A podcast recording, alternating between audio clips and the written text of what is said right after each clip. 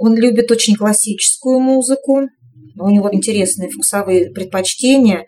Недавно я обнаружила, что он знает весь репертуар Лепса, хотя мы дома его не слушаем, да. И Гарик Сукачев.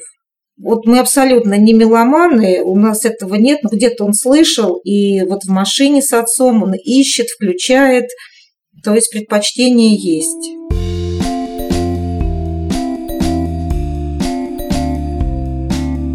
Привет! С вами самый честный подкаст о материнстве «Ты же мать», и здесь мы, его ведущие. Меня зовут Настя Хартулари, у меня есть дочка Варя, ей исполнилось три года. Меня зовут Саша Довлатова, у меня трое детей. Сын Миша, ему 19, дочка Маша, ей 14, и Костику шесть с половиной, и я подала заявление в первый класс. Меня зовут Настя Красильникова, у меня есть сын Федор, ему 4 года. Сегодня мы будем разговаривать о том, каково это быть родителем ребенка с аутизмом. Этот выпуск выходит именно в апреле, потому что апрель – это месяц распространения информации об аутизме. До сих пор о расстройствах аутистического спектра, или о РАС, ходит много разных мифов, и это сильно мешает детям и взрослым с аутизмом учиться, работать и вообще жить так, как мы с вами, люди, у которых РАС нет. И, конечно, их семьям это тоже мешает. Этот эпизод мы сделали вместе с нашими друзьями из благотворительного фонда «Выход». Благотворительный фонд «Выход» помогает строить систему помощи людям с аутизмом и их семьям. В этом эпизоде у нас будет две гости. Мы поговорим с Ольгой Ишевской, мамой 11-летнего Саши, у которого аутизм. Она поведенческий специалист и руководитель Воронежской региональной общественной организации «Аутмама». Второй голос – это эксперт фонда «Выход» Юлия Азарова. Она составляла учебник по расстройствам аутистического спектра для вузов и занималась ресурсами фонда «Выход» – аутизм-энциклопедия и аутизм-исследования. Там собрана основная информация о РАС. Юлия расскажет, что значит слово «спектр» в термине «РАС», поделится с нами цифрами и статистикой и объяснит, на что стоит обращать внимание родителям, которым кажется, что ребенок ведет себя необычно. Ну а начнем мы с разговора с Ольгой. Ольга, здравствуйте. Расскажите, пожалуйста, как вообще диагноз аутизм или РАС появился в вашей жизни применительно к вашей семье? Саша мой второй ребенок у которого аутизм. И где-то уже месяцев с десяти я начала подозревать, что что-то не то. Мне казалось, что или я его как-то не так люблю, или он меня не любит. Я чувствовала некую прохладность в наших отношениях. Вот. Ну, в год э, плановый прием у, невролога. Саша родился абсолютно, можно сказать, здоровым, то есть 9 баллов по Абгар. И на плановый прием к неврологу мы пришли, и тогда впервые я услышала аутичные черты развития. Я вообще не понимала, что это, и врач мне сказал, что давайте подождем год, может быть, мне показалось. Ну и как бы весь этот год мы прожили с семьей как бы в непонятной ситуации, что с нашим ребенком. Может быть, это все временно, он перерастет. Я начала читать информацию, я смотрела видеоролики. Ну и как бы этот год я ждала и верила, что будет что-то меняться. Но не менялось ничего. Ребенок абсолютно был неконтактный, ничего не слышал, не понимал.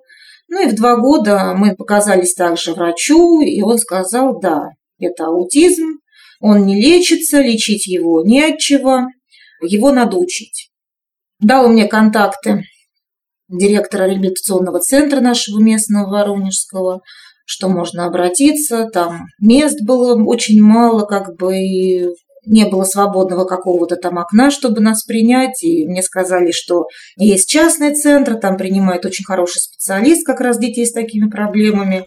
И я туда попала. Я очень благодарна этому специалисту, Оксане Валерьевне Зазуле. Она мне тогда впервые озвучила, что Дети такие очень хорошо корректируются с помощью прикладного анализа поведения. Эта методика абсолютно недавно начала практиковаться у нас в России, хотя за границей это было уже давно. И что в Москву приезжает как раз специалист из Израиля Юлия Эрц, которая вот как раз вот начала практиковать, преподавать этот метод другим специалистам. Я поехала в Москву, я обучилась на родительских курсах, и у меня получилось успешно применять законы поведения в обучении моего ребенка. Мы достигли очень хороших результатов благодаря тому, что была проведена ранняя диагностика, что я сразу начала работать с ребенком, несмотря на то, что диагноз окончательно я приняла, когда ему было где-то 5 лет. А все эти годы я думала, сейчас еще чуть-чуть, и будет как-то незаметно. Но, к сожалению, заметнее становилось все больше и больше. А можете рассказать чуть подробнее про то, что становилось заметнее и как вы с этим научились справляться к его пяти годам? Помимо аутизма у моего ребенка еще было тяжелое нарушение речи. То есть, э, помимо того, что у ребенка были социальные коммуникативные проблемы, они усугублялись проблемами речевых нарушений. И мы буквально начинали вытягивать речь вокальную по букве по звуку с помощью специальных упражнений. Одновременно мы использовали альтернативную коммуникацию, карточки PEX. Конечно, если сравнивать там, допустим, с детьми с другими с аутизмом, у него были прекрасные результаты, да, он уже в два года научился и указательному жесту, просить желаемые карточкой PEX, уже понимал простые инструкции, мы освоили навык туалета, то по сравнению с другими детьми это была пропасть, огромная пропасть. То есть ровесники его уже вовсю интересовались окружающим миром, задавали кучу вопросов, возмущались, радовались, общались со сверстниками, а мы были вне всей этой жизни. А как вы справлялись? Ваша семья, да, вы сказали, что у вас еще есть ребенок. Как вот все это происходило? Ну как, семья у нас, в принципе, хорошая, и трудность мы приняли не как трагедию, а как руководство к действию. То есть мы начали активно все там заниматься там с Сашей, все абсолютно там тренировали, поддерживали вот эту вот учебную его обстановку. И вот старший ребенок, он старше на два года, он вообще оказался самым лучшим терапистом в нашей семье, то есть он абсолютно естественно вытягивал своего брата на общение допустим, мы формировали речь и ничего не давали Саше, пока он что-нибудь там не скажет, не произнесет. И вот Сережа все это абсолютно все поддерживал. То есть Саша был вынужден учиться общаться, потому что это было кругом. И папа, и бабушки, и брат.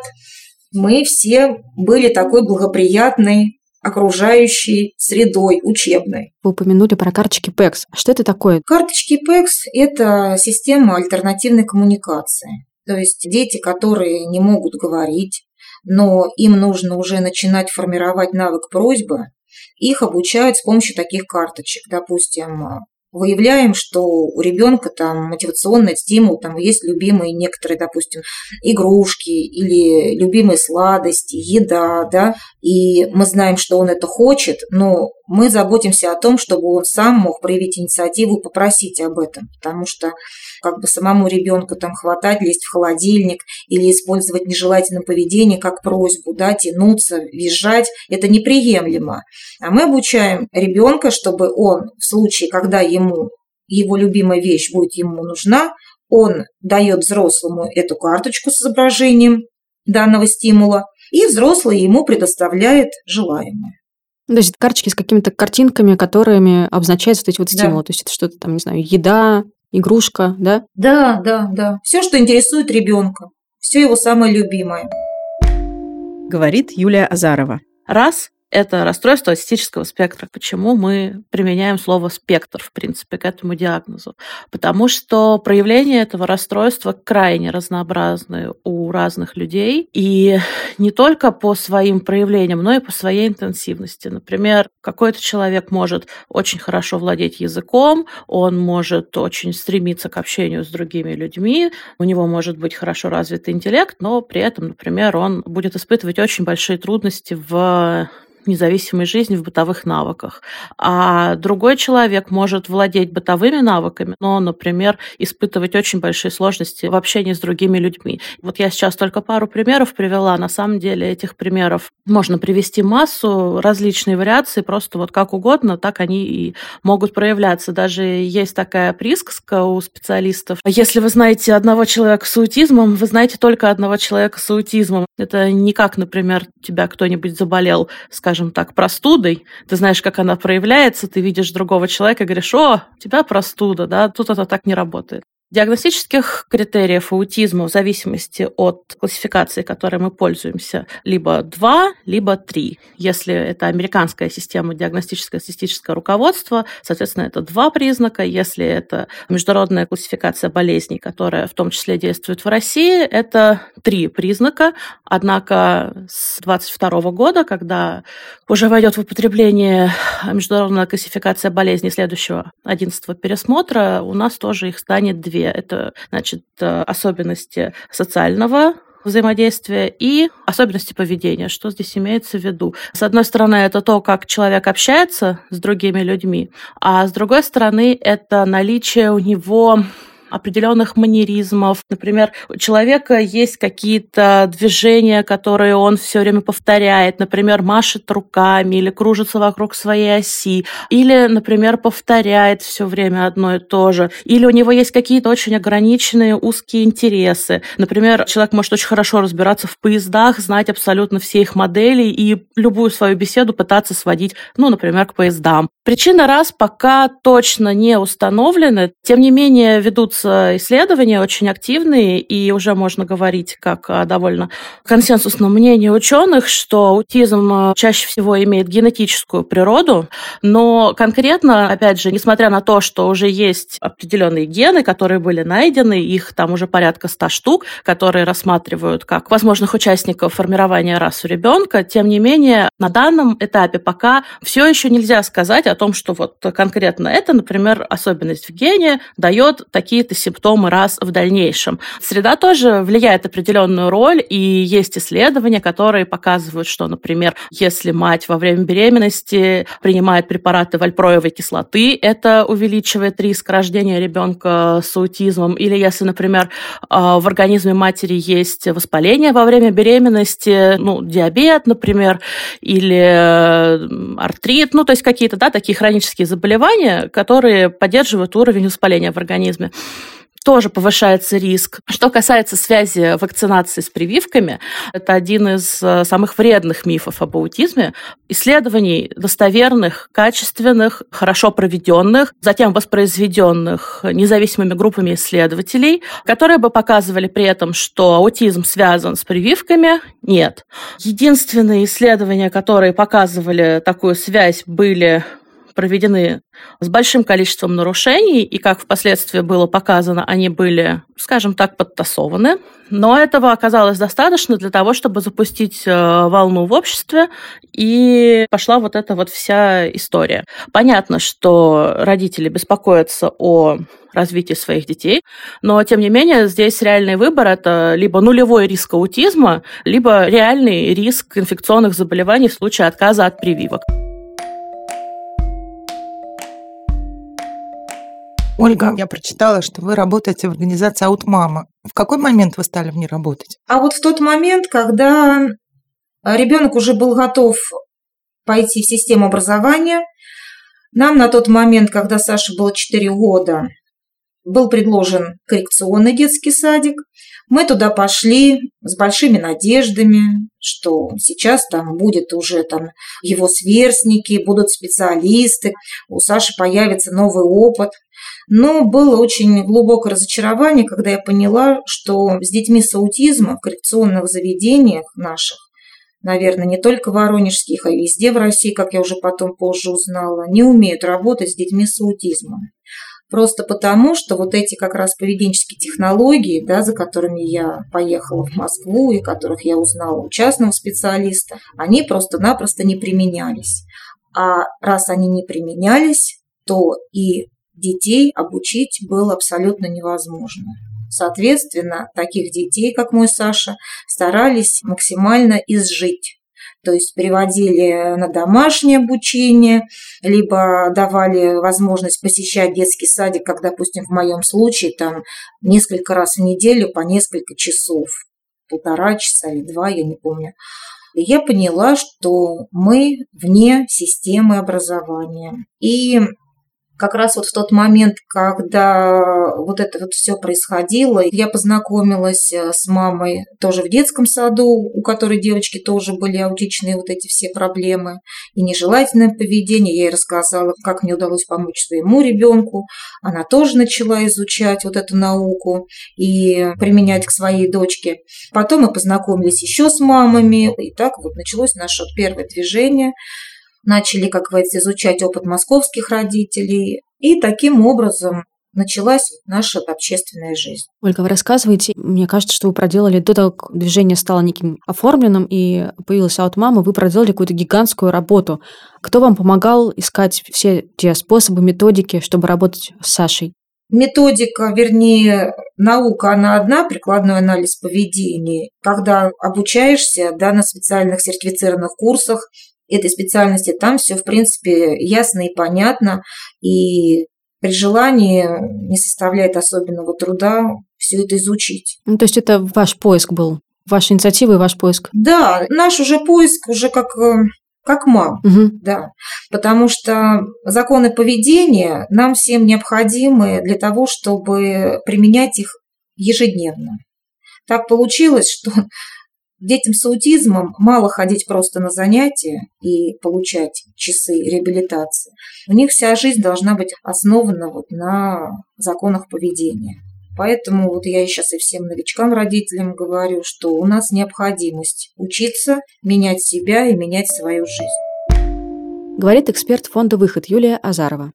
Сегодня пока не существует никакой медикаментозной терапии, которая могла бы вылечить аутизм у ребенка или взрослого человека. Как мы понимаем сейчас, аутизм – это расстройство развития, которое сопровождает человека всю жизнь. Тем не менее, это не значит, что если у ребенка сегодня есть те или иные проявления раз, это все так и останется неизменным на всю жизнь, потому что известны случаи когда ребенок был рано диагностирован и затем получал достаточно интенсивное поведенческое вмешательство, и впоследствии диагноз аутизма был у него снят. Это значит, что симптомов, которые бы указывали на наличие у него этого расстройства, больше не было. Но здесь нужно понимать, что это не самый частый сценарий, но это не значит, что ничего не нужно делать, потому что в любом случае ранняя постановка диагноза и раннее оказание помощи – это залог того, что в будущем прогноз ребенка ребенка будет максимально позитивным из всех возможных, исходя из его состояния. Потому что даже если, например, э, в прошлом году ребенок вообще не разговаривал и никак не контактировал, а в этом году, например, пускай он даже все еще не разговаривает, но он овладел какими-то навыками альтернативной коммуникации при помощи, например, карточек и уже может о чем-то сообщить, да, это же тоже уже колоссальный прогресс, и, соответственно, это большая радость для его близких. Как помогать ребенку ребенку это все известно. Существуют э, методы, которые показали свою высокую эффективность в массе своей. Это методы, которые основываются на прикладном анализе поведения или на ПАП, как его называют сокращенно. И в том числе именно по методам прикладного анализа поведения занимались с детьми, которые впоследствии свой диагноз потеряли. А Саша сейчас 11. Где он учится? Саша учится в четвертом классе общеобразовательном. По сути, ему уже мало надо вот этих коррекционных часов, он практически на 90% включен в работу общеобразовательного класса. А с ним находится тьютер или это его самостоятельная работа сейчас? Как это происходит? Тьютер находится с ним где-то 50% времени на самых сложных предметах. Русский язык, математика, ну, остальные предметы вполне ему как бы даются, и он справляется сам. То есть учебное поведение сформировано очень хорошо. А расскажите немножко про самого Сашу. Какой он? Ну, внешне это выглядит как очень дисциплинированный, интеллигентный, очень воспитанный ребенок. Он э, разговаривает э, немножечко не как все, его речь с грамматическими нарушениями. Он очень включен в социальную жизнь, то есть он интересуется происходящим, он все время тянется к людям, ему интересно с детьми. Ему интересно бывать где-то в новых местах, что-то узнавать. Он такой живой, активный. Я очень рада за него, что вот у нас так получилось, и что у него такая возможность быть рядом с нормотипичными сверстниками, видеть вот эту вот активную живую жизнь. Он так тянется в школу, то есть для него это любимое место. Ольга, скажите, пожалуйста, как нейротипичные дети, а главное их родители, относятся к Саше? Как складываются их отношения? Нам очень-очень повезло. Ну, я думаю, как бы везде люди хорошие, но нам достались особенно хорошие. Вот. Во-первых, родители встретили нас, на удивление, настолько душевно, я даже говорю, вот мой опыт, да, коррекционных учреждений, и когда я пришла в общеобразовательную, было очень страшно, и когда я увидела вот такие вот открытые, понимающие лица педагогов, зауч, директора, родителей других учеников. У меня Саша первые полгода постоянно приходил домой с подарками, с какими-то сладостями. Все таким образом хотели как-то поддержать приглашали нас на дни рождения, на какие-то праздники, которые проходили внеурочно. То есть нас так втянули в коллектив, ну, и постоянно я чувствую себя вот ну, равноправным вот членом этого класса, родители, прекрасные отношения. Вы сказали, что вы очень рады за Сашу, что ему удалось достичь таких результатов. А собой вы гордитесь? Думаю, нет. Почему? Мне кажется, у меня выбора не было. Интересно. А я правильно понимаю, что вы сейчас работаете с родителями детей с э, расстройствами аутистического спектра? Ну, наша организация за 6 лет своего существования открыла центр помощи семьям, воспитывающим детей с РАС. У нас при Успенском храме есть э, гончарная мастерская, где мастера керамики занимаются с детьми с аутизмом. И вот как раз вот в нашем центре помощи семьям, воспитывающим детей с РАС, есть э, проект, мы реализуем его уже второй год, интенсивное вмешательство для детей с тяжелыми поведенческими нарушениями, в рамках реализации которого да, мы активно работаем с родителями. Ну и помимо этого проекта у нас э, регулярные консультации, встречи с родителями, с новичками, с теми, у кого возникли сложности в образовательных каких-то процессах или в воспитании ребенка. То есть вот, ну, к нам приходят с любой проблемой, что касается с ребенком с аутизмом. Стало ли это основным видом вашей деятельности, то есть тем, чем вы занимаетесь большую часть времени? Ну, конечно, я этому посвятила уже, получается, свою жизнь. Сашу уже полностью я передала в систему образования. Им там уже занимаются, и я ну, просто делаю с ним уроки. Ему мало требуется моего, как говорится, участия как поведенческого специалиста. То есть у меня есть, да, возможности, силы и знания помочь другим родителям. И да, это занимает много времени объясняет Юлия Азарова, спикер фонда «Выход». Мировая статистика по аутизму есть. Это страны, в которых проводятся исследования. Это США, страны Европы и, кстати, некоторые страны Азии в том числе. В целом 1% популяции – это такая вот средняя цифра, которая обычно говорят в контексте распространенности раз. Переходя к России, у нас статистики, к сожалению, нет пока то, что имеем сегодня, это только письмо Минздрава, датированное еще 2013 годом, в котором ведомство также соглашается с тем, что мировые данные для России тоже актуальны. Однако фактически цифры, к сожалению, радикально отличаются от э, ожидаемых. Например, у нас э, на руках есть еще одно письмо Минздрава, в котором дается информация о фактических диагнозах в России. Это письмо датировано уже текущим годом, 2021. В нем говорится о том, что порядка 36 тысяч детей в России только диагностировано. Давайте сравним. Порядка 300 тысяч детей мы ожидаем, исходя из э, статистики 1%, и фактическое количество диагнозов в России 36.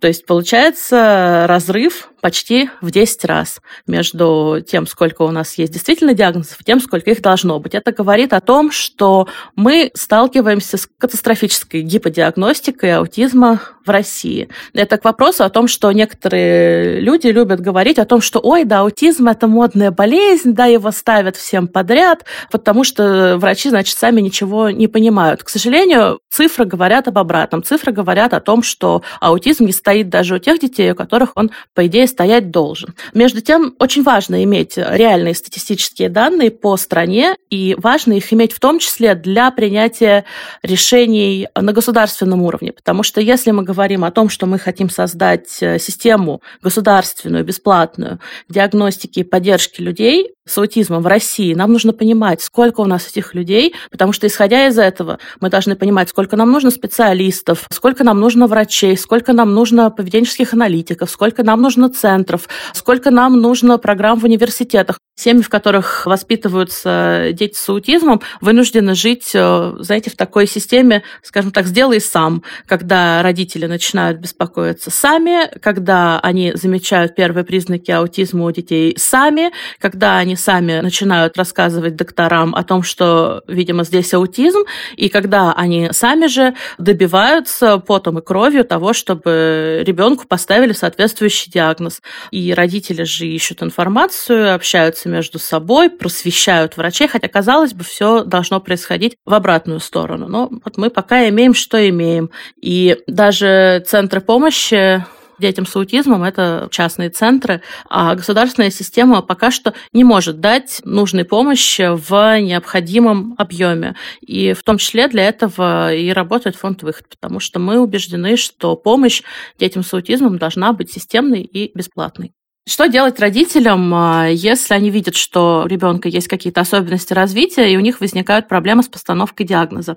Здесь нужно понимать, что да, в России мы находимся в такой ситуации, что родители здесь вынуждены становиться носителями экспертного знания сами по себе. И для этого им приходится искать э, очень много экспертной информации, им э, приходится изучать серьезные исследования и смотреть, э, что вообще происходит в поле исследований раз. Но, тем не менее, даже несмотря на это, очень часто родитель что-то понимает, а доктор все равно упорствует. Но здесь я, к сожалению, ничего сильно оптимистичного не скажу, потому что здесь можно только продолжать ходить к другим специалистам, просить обследовать ребенка, пока вы не найдете своего специалиста. Это вот э, российская реальность, в которой приходится существовать. Но даже после постановки диагноза, если все-таки родителям удалось этого добиться, история не кончается, потому что что получить помощь ребенку с аутизмом тоже довольно проблематично. И здесь родителям опять приходится изучать литературу, смотреть исследования, запоминать, у каких э, методов есть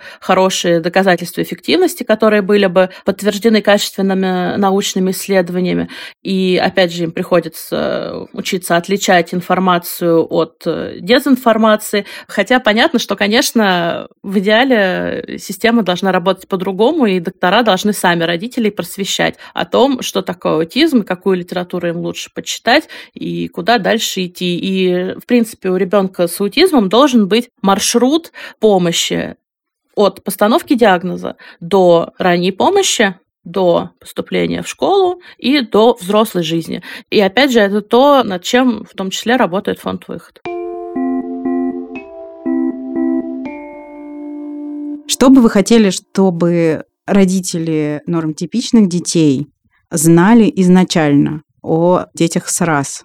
Я знаю, что многие люди, у которых э, нормотипичные дети, они мало знают про детей с аутизмом, мало знают про то, как себя вести, как объяснять своим детям, как себя вести. Вот, э, может быть, э, мы сейчас проведем какую-то информационную работу с ними. Ну, во-первых, дети с аутизмом не опасны. Даже по той простой причине, что у них нет вот этих изначально социальных каких-то там навыков, которые подразумевают там что-то там, какое-то общение с другими людьми. Им, наоборот, хочется в большей части побыстрее там куда-то изолироваться от всех. То есть даже если ребенок с аутизмом может выглядеть как-то неадекватно, да, но это ни в коем случае не нацелено на других людей или детей. Это первое. Второе, если в окружении да, появился такой ребенок, то, конечно, нужно спросить у сопровождающих э, его родителей там, или тьютера, да, а чем можно помочь. То есть э, это очень хорошо, когда появляется такое участие со стороны людей, которые ну, помогают, допустим, вот э, мне много раз в магазине, когда мы отрабатывали там просьбу с чужими людьми, там покупали, да, видели, что сложности, и продавцы терпеливо ждали, пока Саша произнесет эту фразу «дайте мне, пожалуйста, пакет с мишками». То же самое со сверстниками. Ребенок другой может быть полезен как раз вот в таких случаях, когда нужно что-то помочь, обучить этого ребенка с аутизмом. Ну что еще? Понимание и терпение – что даже если произошла какая-то истерика там или нежелательное поведение, это кратковременно, и сегодня это есть, а завтра, возможно, уже ребенок научится. Конечно, мы очень благодарны тем людям, которые понимают, что нужно какое-то время там потерпеть, и таким образом ребенок с аутизмом научится вести себя в социуме. Ольга, ну а вы-то все-таки про вас хочется еще поговорить. Вы как справляетесь и что вас на этом пути поддерживает? Или кто? Где вы берете силы на то, чтобы заниматься этой непростой работой? Ну, я даже вообще не задумывалась об этом, потому что это мой образ жизни. Я себя комфортно в этом чувствую, и каких-то особых сил мне абсолютно не надо. Это мой и смысл жизни, и цель, и работа, и я очень счастлива, что это все это объединено в одном. Все в порядке. Вы говорите про то, что вам встречается много понимающих и хороших людей. А бывают ли все-таки случаи и ситуации, когда вы встречаетесь с каким-то сопротивлением и с непониманием? Или с какими-то негативными реакциями? Наверняка они, к сожалению, есть. Ну, в случае с моим ребенком, честно сказать, вот от посторонних людей, где-то мы посещаем общественные места, куда-то ходим. Ну, нет, наверное, потому что Саша уже очень хорошо компенсированный, прилично себя ведет, и я, наверное, этого не ощущаю. Другие мамы, да, бывают случаи, когда, ну, встречаются как бы странные люди, они сами по себе странные, и тут не проблема в ребенке, а проблема, ну, вот встретился такой человек, не повезло.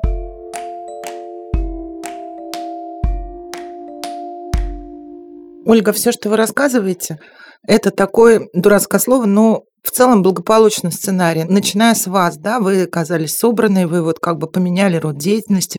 Так получилось, вы такой человек, да, как бы вы не растерялись, пошли дальше, и в итоге очень много усилий приложили, чтобы адаптировать своего ребенка. Я так понимаю, что и Сашина, да, ситуация была не самая тяжелая. Ну, то есть он учится в обычной школе, да, он посещает общественные места, но у многих это не так, я так понимаю, да, в многих семьях все складывается совсем не так. Исходя из этого, два вопроса. Первый, что бы вы, во-первых, посоветовали семье, родителям, которые узнали, да, впервые столкнулись с этим диагнозом? В такой момент мы часто оказываемся в полной изоляции, мы не знаем, что делать. Вот куда им бежать, где им брать силы? Ну вот я, например, такой человек, который при любом плохом известии, мне кажется, что у меня жизнь кончена какое-то время. Ну и я также абсолютно. Ну, что бы вы сейчас посоветовали вот людям? Я считаю, что вот когда произошла такая ситуация и есть подозрение, что у ребенка аутизм, мы не имеем права терять время. Я не знаю, как по-другому это сказать, но чем раньше с ребенком начинают работать и обучать ему всему необходимому, тем благоприятнее результат, как в случае с моим Сашей, потому что два года – это как раз тот возраст, когда очень-очень много можно сформировать и ребенка можно максимально реабилитировать. После пяти лет все уже намного сложнее. К аутизму уже может добавиться приобретенное интеллектуальное нарушение. То есть уже будет сложнее ребенка обучать в школе. Поэтому, несмотря на то, что ситуация, конечно, тяжелая, но все-таки сейчас намного больше информации об этой проблеме, скажем так, да, как бы все равно при желании даже можно своими силами, своими ресурсами помочь своему ребенку. Не обязательно это должна быть какая-то специальная помощь. Вот я можно прямо спрошу, Саша ходит в кино, он смотрит фильмы? Он смотрит фильмы, он смотрит мультфильмы, он ходит с братом вдвоем, Мгм. даже без нас. Он ходит с братом вдвоем в Макдональдс. Мгм. Я только узнала об этом позже. Мне стало плохо намного позже от этого известия. И я спрашиваю, как вы сходили Как все было? Мам намного лучше, если он там отвлекается, да, он надеется как бы вот на вас с папой там, и он может себе позволить смотреть там на окружающую, там, как говорится, там на дорогу, там на деревья, то мне он не очень доверяет, ему пришлось контролировать, там, чтобы не потеряться, чтобы не отстать.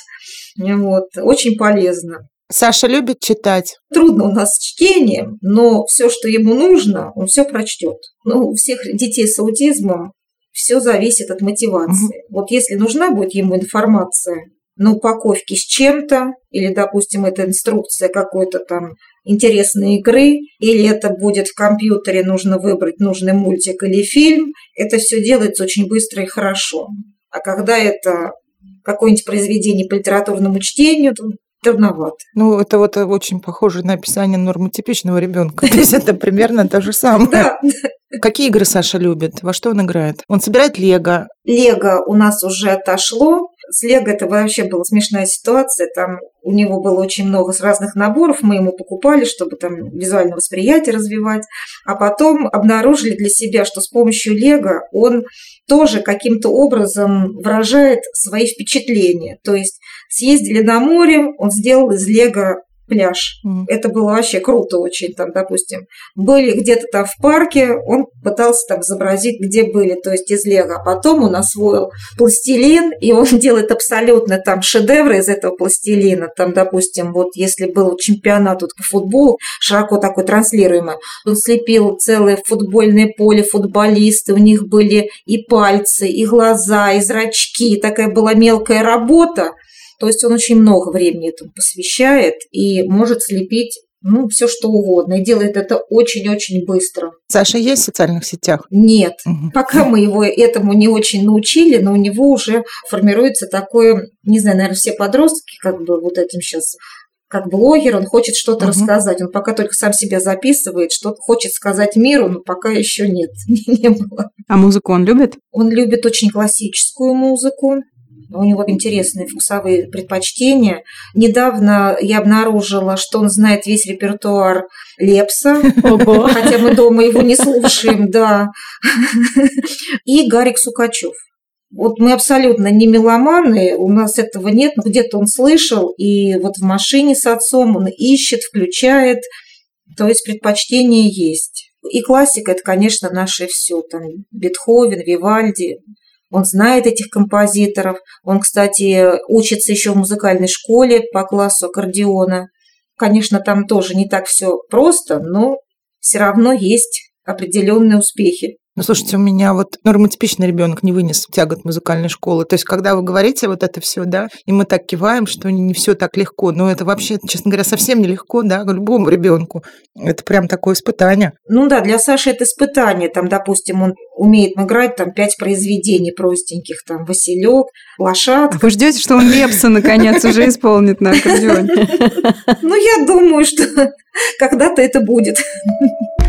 Говорит эксперт фонда «Выход» Юлия Азарова. Что касается красных флажков, они так и называются красные флажки, потому что это те особенности поведения ребенка, которые должны насторожить родителей или наблюдающих за ребенком специалистов, например, педиатров, и заставить их задуматься о том, что стоит обратиться за консультацией к психиатру. Что относится к красным флажкам непосредственно? Их довольно много, но давайте я просто перечислю вам несколько самых основных. Это отсутствие глазного контакта, это отсутствие реакции на свое имя, это отсутствие указательного жеста, это в целом, знаете, такая, если можно сказать, систематическая пассивность. То есть ребенок не инициирует общение сам, он не ищет общения с значимым взрослым, да, он не отвечает на обращенную к нему речь. Довольно часто родители детей с аутизмом говорят, что они вообще изначально думали, что у ребенка какие-то проблемы со слухом, потому что они к нему обращаются, а он не отвечает. Они его зовут, он не поворачивает голову. И естественно, что у них возникают мысли, может быть, он просто меня не слышит.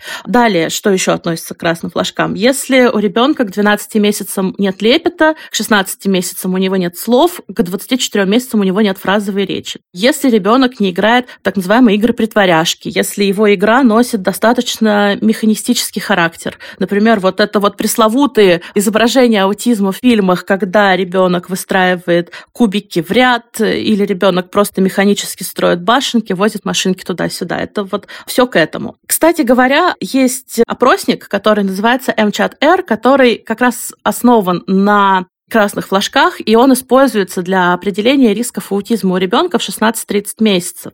И его русская версия, кстати, доступна в онлайн-формате. Этот перевод был согласован с авторами оригинального МЧАТа, поэтому это довольно хороший русскоязычный инструмент, чтобы родитель мог пройти его и понять, насколько его беспокойство, в общем-то, обосновано, насколько риск аутизма у ребенка высок. Главное помнить, что красные флажки и опросник МЧАТ – это не инструменты постановки диагноза, это только способ способ понять, насколько у ребенка высок риск аутизма и в дальнейшем принять решение о консультации с психиатром, потому что диагноз аутизма должен выставлять только специалист, и в России это только психиатр.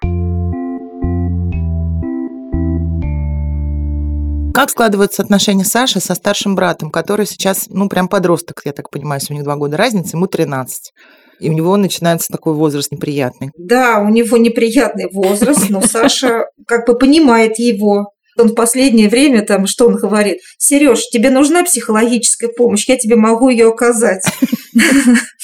Шах и мат просто. А как Сережа относится к Саше сейчас? Ну, судя по Макдональдсу, хорошо. Ну да, потому что там тоже он берет Сашу, значит, ему дадут лишних денег, значит, его отпустят попозже, у него тоже свои бонусы. Ну, они, конечно, любят друг друга, они братья, и они в одной комнате живут. Они постоянно что-то переговариваются. Саша почему-то называет Сережу чаще другом. Ему, наверное, нравится это слово «мой друг». А у Саши есть еще друзья? В общепринятом понимании, наверное, нет.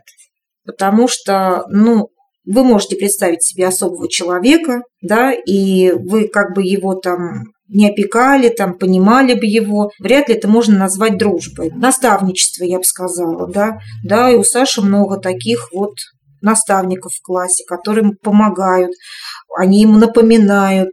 Читательский дневник надо сдать, Саш, ты что, забыл?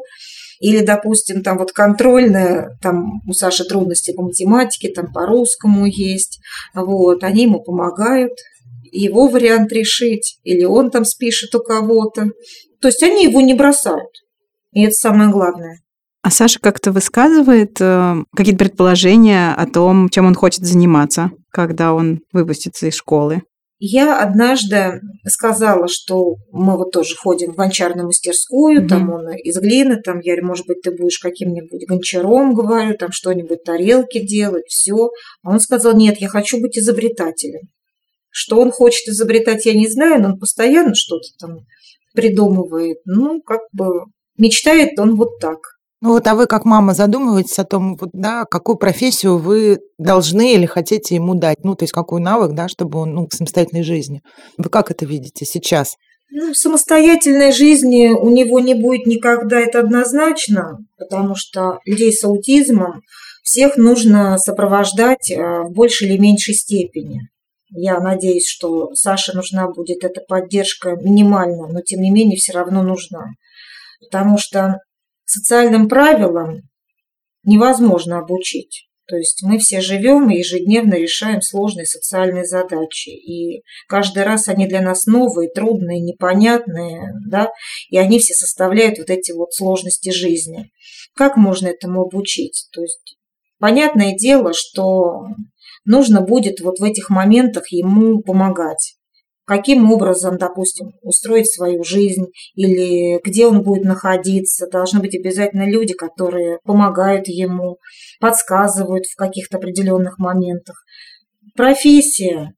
Ну, это громко сказано, профессия. Я мечтаю о том, что к тому моменту, когда Саша вырастет, мы сможем создать центр дневной занятости для молодых людей, взрослых, чтобы они общались, чтобы они занимались какой-то деятельностью, общались с другими людьми, были, как говорится, ну, востребованы хоть как-то. Вот это больше мне задача, а не Саша. Угу. Ольга, может быть, вы можете нам рассказать, о каком будущем вы мечтаете для Саши? Вот как раз я и мечтаю о надежном будущем для Саши, благодаря которому я смогу спокойно умереть. Каким образом оно будет выглядеть и как, я на сегодняшний момент еще ясно не представляю. Я понимаю, что нам многое надо будет сделать в системе социальной защиты. И касаемо организации системы помощи, сопровождения таких людей, обучения специалистов, какой-то юридической работы, которая будет гарантировать его право собственности или нахождение в каком-то учреждении, чтобы это все было надежно, чтобы это было безопасно, чтобы это было с соблюдением всех каких-то этических, моральных норм, чтобы он жил достойно, счастливо, чтобы он полезен был людям, чтобы люди его радовали. Вот, наверное, об этом. Как вы думаете, это возможно? Я думаю, это возможно говорит эксперт фонда «Выход» Юлия Азарова. Что можно почитать э, по теме аутизма родителям? Я здесь в первую очередь, конечно, назову ресурсы фонда «Выход», потому что мы очень много работаем над тем, чтобы там появлялась качественная, проверенная информация, актуальная. Это и журнал «Аутизм это», это и тематические ресурсы «Аутизм энциклопедия», «Аутизм исследования», на которых мы выкладываем, соответственно, трактовки терминов, биографию важных для поля исследования и помощи помощь людям с раз э, людей, и аутизм исследования, в котором мы публикуем русскоязычные аннотации англоязычных исследований, поскольку в России на английском языке читает не так много людей. Также я могу еще назвать, вот мы запустили недавно в сотрудничестве с Ассоциацией психиатров, психологов, точнее даже это не мы запустили, это они запустили, а мы их поддержали. Инфосет, подготовленный по рискам аутизма. В нем можно найти и лифлеты, и анимированные ролики, и тест на риски аутизма. Это и интерактивный модуль для педиатров, который в том числе было бы довольно информативно прочитать и родителям. Он был запущен на портале Минздрава, его тоже поддержал фонд «Выход». Далее, это книги издательства «Рама». Это то, что не в интернете, а то, что можно купить в печатном варианте. Это, конечно же, если родители читают на английском, это сразу уже очень большая помощь им, потому что есть хорошие ресурсы, например, ассоциации АСАД, это сайт Spectrum News, это сайт Autism Speaks, и еще на русском языке, конечно, здесь, наверное, нужно назвать сайт фонда «Обнаженные сердца», которые тоже выкладывают много полезной информации. И, конечно, родителям стоит обязательно общаться друг с другом, потому что весь опыт работы фонда говорит о том, что именно родители, детям которых диагноз был поставлен давно, именно они носители самого вот полного знания об аутизме сейчас, потому что они живут в этом всем. И различные тематические сообщества в социальных сетях – это очень-очень большая помощь, потому что там родители обмениваются опытом, какими-то контактами, в том числе специалистов, которых как я уже сказала, очень сложно бывает найти. Например, это группа партнеров фонда Ассоциация аутизм регионы. Это ассоциация, которая объединяет несколько десятков родительских сообществ со всей страны. Это группа РО Контакт, это группа ресурсный класс регионы, в которой уже общаются родители, которые озадачены тем, чтобы организовать обучение ребенка в школе. Если в семье воспитывается уже взрослый человек с аутизмом, соответственно, это группа аутизм плюс, и еще очень много других групп, потому что очень важно, чтобы родитель ребенка с аутизмом после постановки диагноза не оставался один, потому что есть исследования, которые показывают, что родители детей с аутизмом переживают стресс, аналогичный солдатам с посттравматическим синдромом. То есть вы представляете себе, какой это колоссальный уровень стресса, и поэтому очень важно, чтобы они не были одни. Очень важно, чтобы родители не обвиняли себя в том, что ребенку поставили диагноз аутизма, потому что все исследования говорят о том, что нет ничего из того, что родители могли бы сделать, что вызвало аутизм у их ребенка. Ни отношения, ни прививки, ни какой-то стресс в жизни ребенка, например, потому что они переехали или развелись, или кто-то из родителей потерял работу. Ничто из этого не может вызвать у ребенка аутизм. Аутизм – это расстройство, с которым ребенок уже рождается. Просто проявлять он себя начнет чуть позже. Но родитель никак на это повлиять не может, и поэтому обвинять себя тоже не нужно. Нужно понять, что ты своему ребенку ничего плохого не сделал и сделать не мог.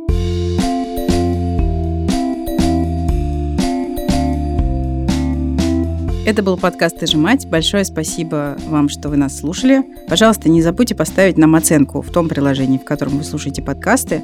Пишите комментарии и пишите письма на подкаст собакамедуза.io с пометкой «Ты же мать». А пока вы ждете нашего следующего выпуска, слушайте другие подкасты «Медузы». Например, подкаст «Что случилось?» о новостях, которые долго будут оставаться важными и актуальными. А еще по субботам на YouTube-канале подкаста «Медузы» выходит видеоверсия подкаста «Что случилось?», в которой Андрей Перцев и Константин Гааза обсуждают политическую ситуацию в стране. Всем пока. Пока. Пока-пока.